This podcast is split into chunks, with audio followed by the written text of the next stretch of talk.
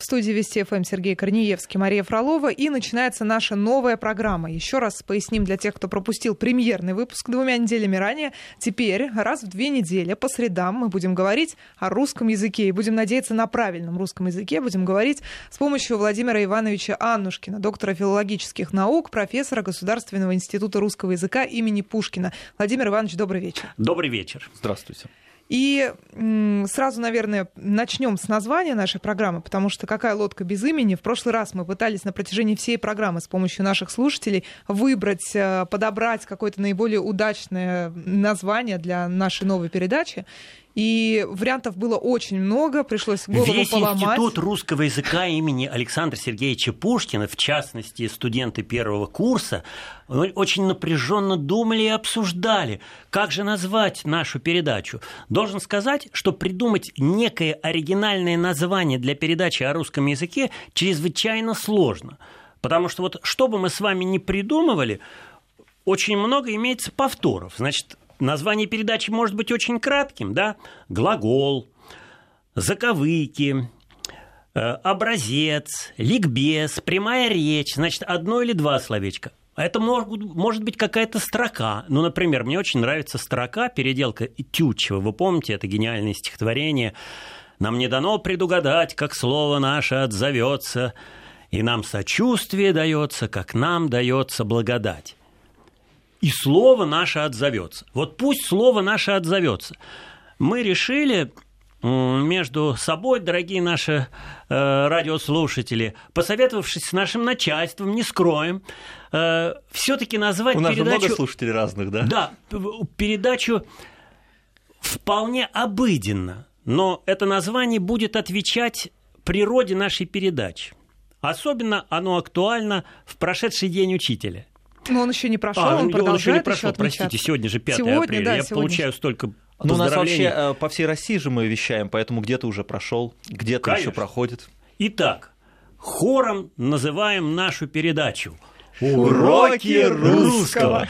И пусть эти уроки будут радостными, счастливыми, полезными, э, может быть, иногда трудными. Но вот знаете, трудности в учебе преодолеваются при хорошем настроении. Сейчас уже вечер, в Москве, по крайней мере. И э, приятно после хорошего трудового дня поговорить о чем-то хорошем. Предлагаю поговорить об учителе. Поговорим. Только для начала напомним еще для наших слушателей, что у них есть возможность также участвовать в нашей программе обязательно, потому что э, без обратной связи мы работать не можем. У нас есть наш смс-портал на короткий номер 5533 в начале сообщения слова «Вести». Можете присылать свои пожелания, возможно, какие-то комментарии, вопросы к Владимиру Ивановичу, или же можете писать нам через мессенджер WhatsApp по номеру 8 903 170 63 63. Поскольку программа только начинается, нравится. Программа действительно новая. Нам очень важно э, ваше мнение и обратная связь со стороны наших слушателей. И да, Владимир Иванович верно сейчас заметил, что сегодня большой день отмечается, День учителя. Кстати, вас мы поздравляем также с этим праздником Спасибо. большим. И язык, наверное, важен не только тем, кто преподает филологические дисциплины, Вообще, в принципе, каждому учителю это же очень важно, чтобы донести э, свое знание до ученика. Да, вот я учился в военном университете, но и это, я вот вам точно говорю, а наши преподаватели там тактики или еще чего-то, вот тот, кто хорошо говорил, запоминалось, а кто просто читал по бумажке непонятно как, не запоминалось, тяжело было потом. Вы знаете, я вам немножко завидую, э, потому и что... зря, Владимир Иванович, и зря. Нет, нет, нет, нет. Дело в том, что я служил в советской армии, Тогда вы не я прошел военную кафедру Московского университета, и я хорошо помню моих военных учителей. Вот там действительно были иногда люди очень строгие, которые очень дисциплинированно под диктовку давали свои лекции, а вы их аккуратнейшим образом записывали. Но больше всего, конечно, любят человека, который способен импровизировать полет своей мысли, речью, да. у которого есть полет мысли. И вот то, что Маша сейчас сказала, исключительно важно для всякого учителя. Потому что язык – это инструмент педагогического творчества учителя. Э, и если учитель безязыкий, бессловесный, то это пустое место. И вот надо сказать следующее. Это не значит, что учитель должен уметь хорошо болтать и болтать без остановки. Учитель должен уметь общаться со своими учениками. И ученики любят его за то, что учитель у них такой добросердечный, умный, умеет простым, понятным языком интересно, увлекательно рассказать о своем предмете. И в такого учителя, конечно, влюбляются. То есть увлечь. Конечно. С помощью языка увлекать. Увлечь именно с помощью угу. языка. И здесь встает очень много проблем перед преподавателем. И вот пусть наши радиослушатели вспомнят своих хороших учителей. Каждый из них хорошо говорил. Что значит хорошо говорил? Это значит, этот человек прежде всего имел добрые родительские чувствования, как писали раньше – вообще-то в книге «12 книг риторических наставлений» основателя риторики и европейской педагогики Марка Фабия Квинтиляна сказано, прежде всего учитель должен иметь родительские добрые чувствования к своим ученикам. Вот если есть это чувство любви, если есть это полож... этот положительный настрой друг на друга и на учебу, с этого все начинается. Но этого мало. Конечно, требуется знание своего предмета. И вот Вся беда в том, что наша методика очень часто предполагает, что достаточно только знать предмет. А вот в прошлой передаче, Маша хорошо помнит, мы поставили такой вопрос перед нашими радиослушателями. Важно ли то, как человек говорит? Ну, конечно, важно. И вот это вот как человек говорит, значит, к знаниям нужно еще добавить педагогическое изящество в его речи. И методика определялась моим учителем, академиком Российской Академии Образования Юрием Владимировичем Рождественским, как педагогическое красноречие. Угу, красноречие именно. Вот, понимаете, Красиво с, с этим можно поспорить, конечно. Но это действительно педагогика нам определяет содержание предмета, а то, как человек преподносит свой предмет, это и есть методика. Ведь без речи, вот, честно говоря, даже жаль те знания, накопленные, которые есть у преподавателя, если он их не может донести. То есть они, по сути, они остаются закрыты. Конечно. Эти знания. Конечно. И вот можно ли этому учиться? Вообще вот в нашем э, институте русского языка имени Пушкина ведется курс педагогической риторики. Педагогическая риторика – это учение о том, как учитель, преподаватель вуза или школы должен общаться со своими учениками. Причем любой не только там литературы, допустим, или истории, но и, так сказать, э, точных наук. И точных наук, и физкультуры. И даже физкультуры. Вообще, между, ну, между прочим, любой работник школы вступает в общение с учениками. Поэтому хороший директор потребует от своих сотрудников, чтобы они имели хорошую русскую речь, чтобы они хорошо общались со своими учениками. Вообще это одна из э, важнейших проблем для современной школы, потому что современный учитель э, слишком обременен всякой документацией, дополнительными работами, и учитель, уставший от своей Э, бумагописи э, не имеет времени для того, чтобы общаться с учениками. А учителю нужно. Но вот на каждом уроке спросить как можно больше учеников. А я знаю такие ситуации, когда учитель машет рукой на ученика, который сидит у него там на задних партах. Этот ученик учится до 11 класса, потом он ему ставит какую-нибудь тройку или теперь тройку уже очень часто не ставят, а надо довести до, до четверки. То есть у нас уже двубальная система фактически. Раньше была 3 э, балла могли поставить. Да. 3, 4, 5, теперь уже только 4, 5. Ну, вот это, это очень серьезная да. тоже проблема, э, которую обсуждают наши учителя, и в частности, я знаю, что эта проблема очень серьезно стояла перед моей супругой, э, которой запрещали ставить двойки в тысячной школе города Москвы. Угу. Вот, к сожалению, моя супруга уже на пенсии, но во всяком случае самые хорошие впечатления от работы с учениками очень часто омрачались вот этой невозможностью быть справедливыми как в положительном смысле, так и в отрицательном смысле. Потому что учитель должен уметь быть строгим со своими учениками, потому что эта строгость основывается на любви к ученикам. Значит, вот мы сейчас говорим в сущности о стиле речи учителя. Что такое стиль речи учителя? В понятие стиля речи входит то, какими словами говорит человек. Значит, состав словаря учителя должен быть своеобразный, он должен быть богатый, Он может и повторять те или иные слова в своей речи. Но самое главное, он должен уметь находить такие оригинальные формы, он должен иметь собственный стиль, потому что ученики влюбляются в стиль речи учителя. Так, как говорит его учитель, он может быть внешне даже не очень привлекателен, потому что мы же влюбляемся в душу человеческую. Сначала отбор слов, первое, а затем соединение этих слов во фразы.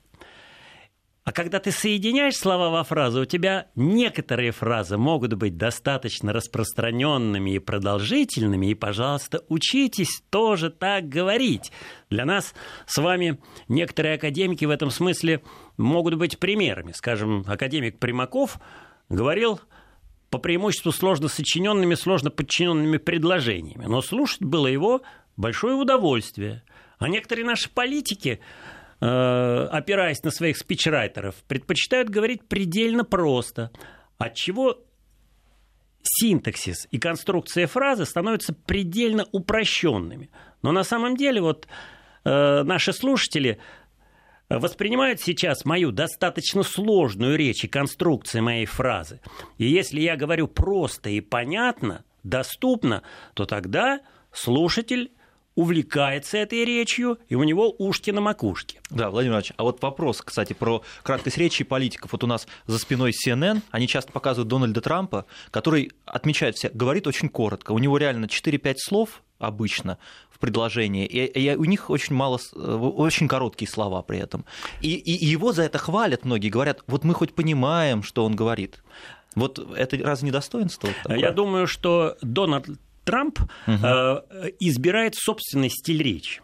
Дело в том, что для того, чтобы убедить кого-то в чем-то, вот положение политической риторики, которое идет от Аристотеля, надо предстать человеком известного склада. Значит, вот Дональд Трамп говорит э, фразы в 4-5 слов. А Владимир Ильич Ленин, выдающийся политик, оратор, писатель, философ, не будем сейчас оценивать э, его идеологическую программу. То, что он выдающийся, это бесспорно. Да.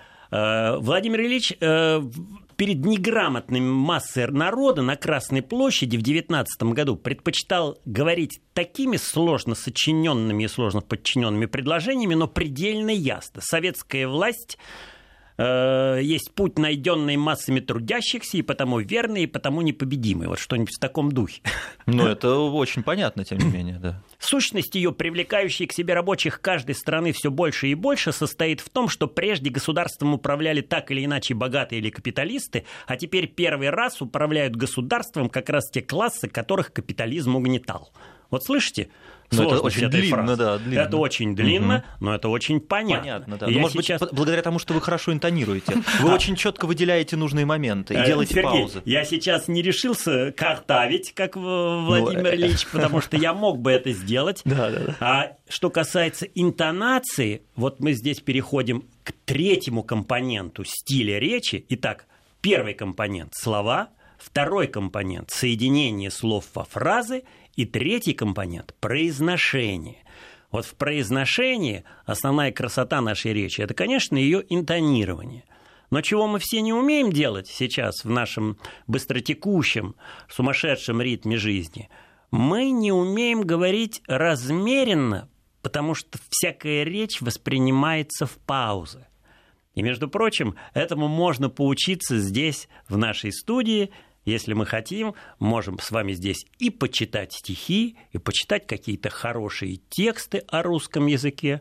Ну, например, взять какой-нибудь текст, с которого я начну Международную Олимпиаду по русскому языку, которая будет у нас э, в ноябре месяце, а 29 октября, дорогие радиослушатели, честь имею пригласить ваших детей 10-11 классов для участия Э, в ораторском конкурсе э, лучший школьный оратор.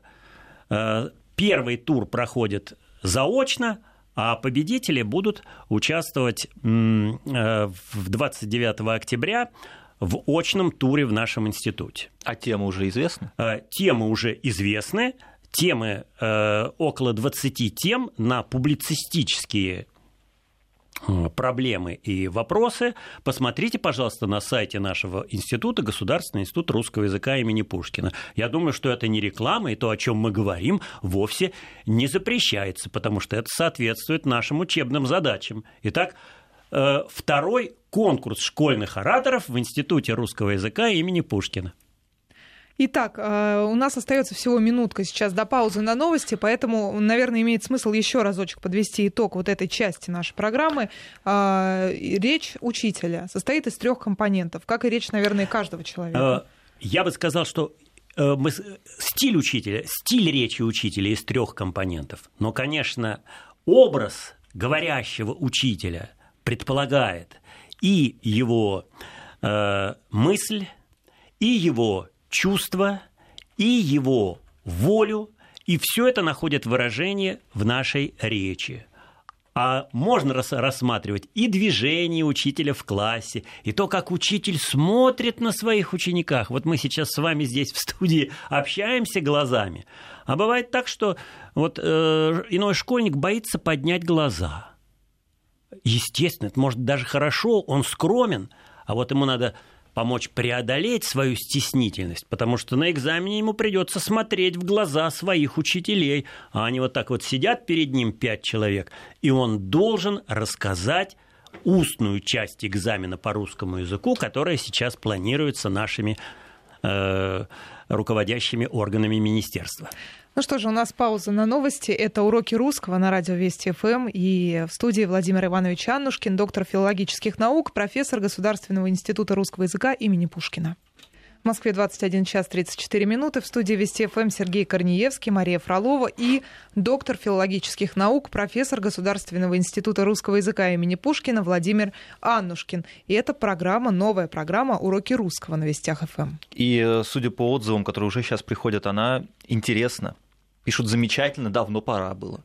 Вот, Владимир Иванович. Я не сомневаюсь в том, что весь наш народ, все наше общество очень интересует вопросы языка.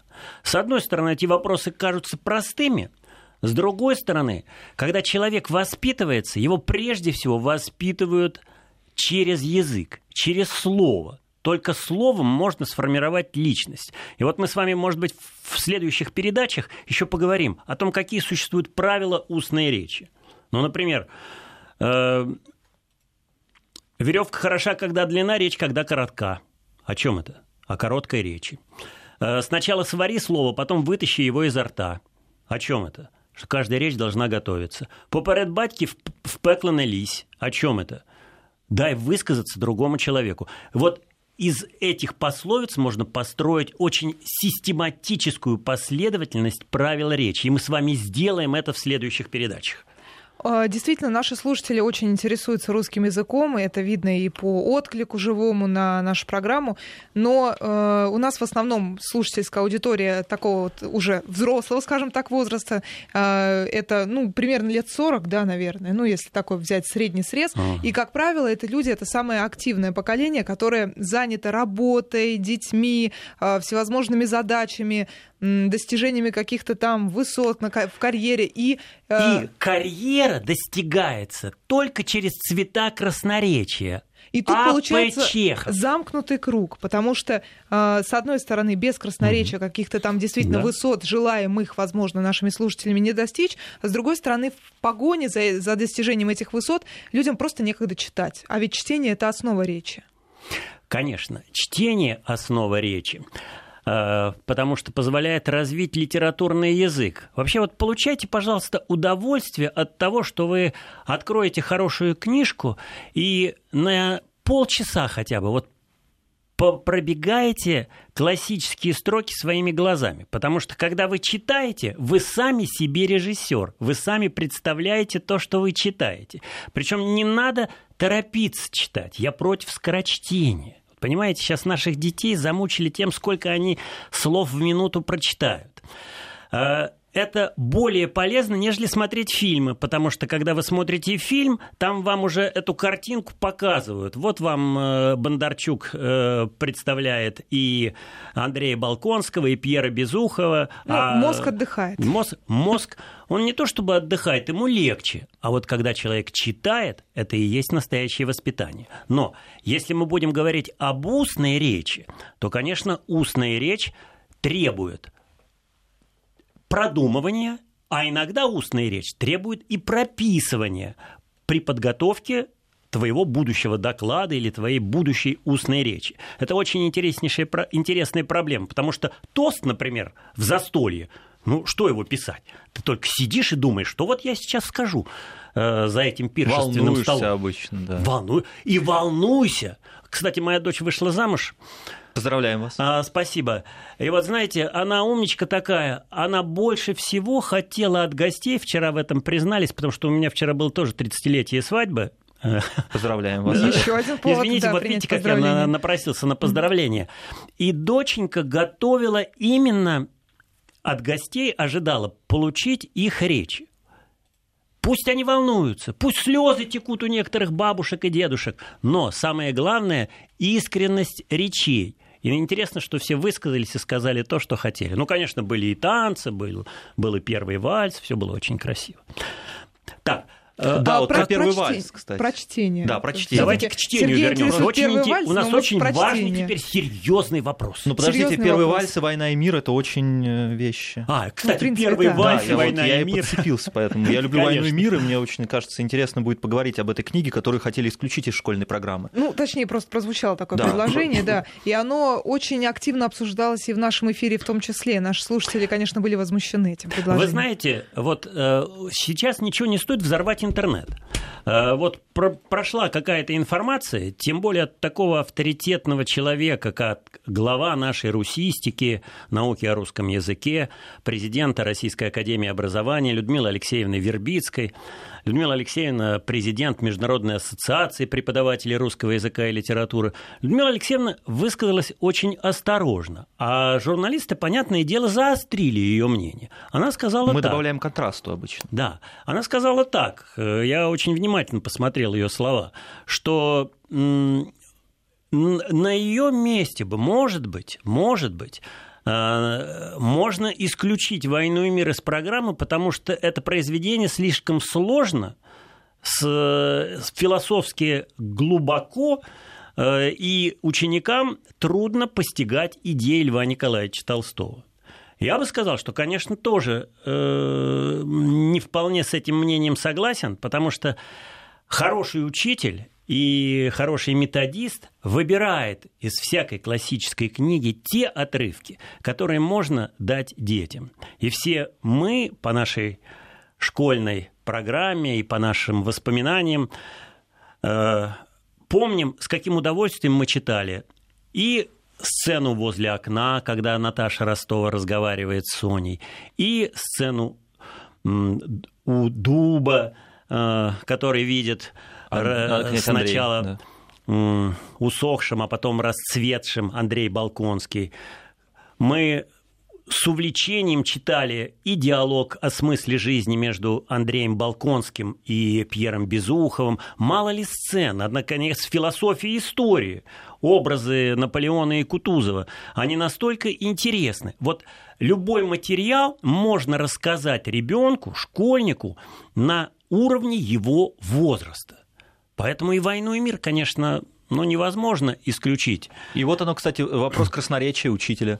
Рассказать для Да. возраста. Да. Адаптировать его. Э, Дело в том, что э, школьный предмет – это тексты, которые учитель понесет в класс. И самый гла- самая главная проблема – с какими текстами учитель войдет в класс. Э, состав текстов всегда меняется, когда меняется идеологическое строение общества. После перестройки у нас засомневались в произведениях Горького, Маяковского, Шолохова, тем более Демьяна Бедного. Гайдара. Да, Гайдара, и стали включать произведения. Э, Писатели русского зарубежья, конечно, вспомнили Анну Ахматову, Бориса Пастернака, ввели в программу Иосифа Бродского, который, кстати, довольно сложный поэт, ввели в программу Осипа Мандельштама, поэта интереснейшего, но поэта, вообще-то говоря, сложнейшего. Вот, значит, встает довольно много вопросов, и школьник ждет, что ему через предмет литература, через тексты будет дан образ его будущей жизни, образ его поведения. Может быть, там будут поставлены какие-то сложнейшие вопросы, но он поймет, что такое любовь, что такое добро, что такое истина, и поймет, воспримет все это в образной форме, через хороший язык. И в таком случае, вот моя идея, пожалуйста, меня сейчас э, покритикуйте, уважаемые радиослушатели, мы должны смотреть всю нашу литературу вглубь веков – Потому что я готов вам почитать сейчас наизусть произведение древнерусской литературы, вы почувствуете, какая это красота. Слово о полку Игореве, например? Нет, вот, Нет. вот, Сережа. Ну, просто мы учили это в седьмом классе. Вот наверное. вы учили все слово о полку Игореве. Да, да. А вы помните поучение Владимира Мономаха, обращение к, де... к детям, да, обращение да, да. к детям своим. Но не так подробно все-таки. Почему-то слово о полку Игореве считается вот у нас ну, конечно, главной жемчужиной. Вот слово о полку Игореве считается у нас главной жемчужиной. И слово о полку Игореве изучается как билетристическое произведение. На самом деле все эти произведения исключительно глубоки по тому смыслу, который там заложен. Э, мы можем почитать «Пчелу» древнерусскую, мы можем почитать «Слово в новую неделю после Пасхи» Кирилла Туровского. Какое-то прекрасное поэтическое произведение. Я вообще его читаю с эстрады. «Ныне солнце, красуйся, к высоте восходит, и радуйся, землю огревает». Взыди бо нам от гроба праведное солнце Христос, и вся верующая ему спасает. Вот, понимаете, нам надо подать вот эти нравственные ценности, которые были в древнерусской литературе, и перейти к XVIII веку. В XVIII веке вместо чтения сложнейших от Ломоносова, которые были трудны уже для учеников-гимназистов в XIX веке, нам надо почитать Кузнечика Ломоносовского, надо почитать «Ласточку» Державина, которая обращено, обращена к его супруге Екатерине Яковлевне Бастидон. Нам надо почитать э, Тредяковского, Хемницера. Из Тредяковского да. надо знать, что взять. Да, да, да. Начну на флейте стихи печальные, Зря на Россию сквозь страны дальние, Ибо дни зреть и я доброты, Есть у меня многие охоты. Все понятно? Владимир Иванович, нужно сделать небольшую паузу. Доктор филологических наук, профессор Государственного института русского языка имени Пушкина Владимир Аннушкин у нас в гостях. 21.47. На Вестях ФМ продолжаются уроки русского с Владимиром Аннушкиным, доктором филологических наук, профессором Государственного института русского языка имени Пушкина. Здесь в студии также Сергей Корнеевский, Мария Фролова. Владимир Иванович подготовил э, своеобразный манифест человека, который говорит хорошо, из 10 пунктов о том, как э, научиться хорошо говорить. Мы с Сергеем уже изучили и готовы распечатать, размножить и повесить у нас над каждым рабочим местом в нашей редакции. Но не хотим лишать и слушателей этих рекомендаций? Очень тронут вашим вниманием. А, значит, смотрите, с чего бы начать? Прежде всего, это достойный человек, добивающийся речевого успеха честным путем и открытыми доказательствами. Известно, что с помощью речи можно и обмануть, конечно. Но вообще, первое положение, которое звучит у Марка Фабия Квинтилиана в 12 книгах риторических наставлений, это основатель Э, европейской педагогики и риторики. Первый век нашей эры. Чтобы стать хорошим оратором, надо быть хорошим человеком. То есть речь идет о нравах человеческих. И это очень важно. То же самое мы найдем у Ломоносова в кратком руководстве к красноречию. Второе. Красноречие состоит из многих знаний и стараний. Поэтому трудись вдохновенно и стремись к знанию. Богатство языка есть богатство мыслей. Николай Михайлович Карамзин. Значит так, знай, о чем ты говоришь. Тебя сразу критически должны, кстати, воспринимать, но доброжелательно. А стараний? То есть нужно много работать над этим Конечно, делом. нужно много работать, поэтому все зависит от твоей эрудиции. Значит, первое требование – нравственность, второе требование – знание и эрудиция. Третье – будь человеком страстным. Основание красноречия – суть страсти. Этой фразой Михаил Михайлович Спиранский, известный преобразователь русской жизни в начале XIX века, начинает свои правила высшего красноречия. Поэтому тренируй волю и наводи на аудиторию нужные эмоции. Вот учителю, предпринимателю, юристу, политику, всем нам требуется определенная страстность, энергетика. Это не значит, что ты должен быть, должен руками размахивать со страстью. Нет, ты может быть, можешь быть очень сдержан, но тем не менее от тебя всегда исходят определенные чувства. Внутренний свет. Конечно, внутренний свет. Вот этот внутренний свет пусть исходит от нашей передачи и от всех, и от всех вестей FM. Он исходит, Владимир Иванович, от исходит. передачи точно. Я не сомневаюсь. Он исходит. Четвертое. Хорошая речь не краснобайство, она требует подготовки, эрудиции, опыта и тренировки. Вот о каждом из этих пунктов можно говорить. Надо готовить свою речь. Надо понимать, что ты будешь хорошо говорить, может быть, не сейчас, через 10 лет, через 20 лет. Наблюдай образцы, и ты поймешь, что хорошей речи можно выучиться. Пятое. Говори то, что думаешь. При этом думай, что говоришь, хотя и никогда не говори всего, что думаешь. Учись не быть болтуном. Шестое. Используй только литературные слова и выражения, без лишних иностранных заимствований. Стремись к богатству слов и выражений. Пусть у тебя будет твой стиль, потому что так, как ты говоришь, никто больше не говорит. Именно за это тебя любят. Та единственная, может быть, которая тебя полюбила.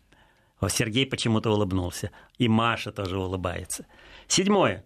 Произносите речь не словами, а фразами. Все фразы должны быть связаны, и каждая из них завершается четко и ясно. Учите здесь и у Трампов, и у Клинтон, и у Ленина. Наблюдайте, кто вам ближе по стилю. Восьмое. Держите паузу. Пауза – великое проявление мастерства. Не торопитесь, пусть ваша речь не будет пулеметной. Девятое. Стремитесь интонировать вашу речь. Делайте это естественно и умеренно. Слушайте музыку русской речи. И последнее для нашей передачи, как и для всякой речи. Не говорите ничего лишнего и не мучайте людей своими речами. Речь насильно действует на организм человека, и предел этому насилию должен быть положен своевременно. Поэтому нам и требуется красноречие. Это для тех слушателей, которые, возможно, считают нашу передачу насилием, и все будет закончено своевременно, потому что у нас есть конец этой передачи. Конечно. Вот надо понимать, что всякое слушание, Маша, это труд. И надо жалеть своего слушателя. Поэтому вы должны быть красноречивы. Красноречивым должен быть и политик, и учитель, и священник, и военный, и всякий деловой человек. А мы с вами здесь на Вестях ФМ занимаемся делом. Абсолютно точно. Ну что, теперь э, после того, как мы ознакомились с манифестом человека, который говорит хорошо, я надеюсь, что наши слушатели его приняли во внимание, хотя бы часть этих пунктов, э, есть предложение тоже от Владимира Ивановича, что мы можем заканчивать каждую передачу своеобразным каким-то афоризмом и, э, что ли, наставлением от да. великих. Вот что пишет о русском языке Александр Иванович Куприн. Русский язык в умелых руках и в опытных устах красив, певуч, выразителен, гибок, послушен, ловок и вместителен. Скажите, какое из этих семи прилагательных вам больше всего нравится и хочется обсудить? Вот мне очень нравится, например, ловок – а вот мне понимаете? нравится вместителен. Вместителен, совершенно верно. Интересно. Он должен вмещать глубокий смысл. В минимальное количество слов. В минимальное количество слов, угу. совершенно верно. Я предлагаю дать нашим радиослушателям домашние задания, у нас же уроки. Следующая наша встреча должна быть 19 октября, вы представляете? Это день царско... открытие царско-сельского лицея. Великий день для российского образования. Да и для всего остального тоже, для дипломатии, например. Да. А поскольку сегодня День учителя, мы зададим такой вопрос. Скажите, пожалуйста, кто же был учителем царско-сельских отроков и выучил их русской словесности, риторике, русскому языку. Угу. Кто? Кто был учителем Пушкина, обучая его языку, стихам? Ну, конечно, в детстве Василий Львович. А кто учил его в царско-сельском лицее? И вы даже выразились сильнее. Вот до эфира, когда мы с вами обсуждали, вы э, задавали такой вопрос, кто сделал Пушкина Пушкиным. Кто сделал Пушкина Пушкиным? Я утверждаю, что именно этому человеку принадлежит эта заслуга. Хотя не всякий ученик понимает роль своего учителя, и мы поймем, что Пушкин э, тоже недооценивал своих учителей. Ну что ж, э, великим поэтам это простительно. Но во всяком случае учитель начинал свою лекцию 19 октября 1811 года словами «Ничто не отличает человека от других одушевленных созданий, так как сила ума и дар слова. Развитие двух этих способностей ведет человека к совершенству, к великой, небом ему указанной цели. Будем развивать наш ум и наш дар слова». Владимир Иванович, спасибо большое. Это были уроки русского на Вестях ФМ. Владимир Иванович Анушкин, доктор филологических наук, профессор Государственного института русского языка имени Пушкина. Следующая наша встреча 19 октября. Спасибо, до свидания. До скорых Спасибо, встреч. до свидания.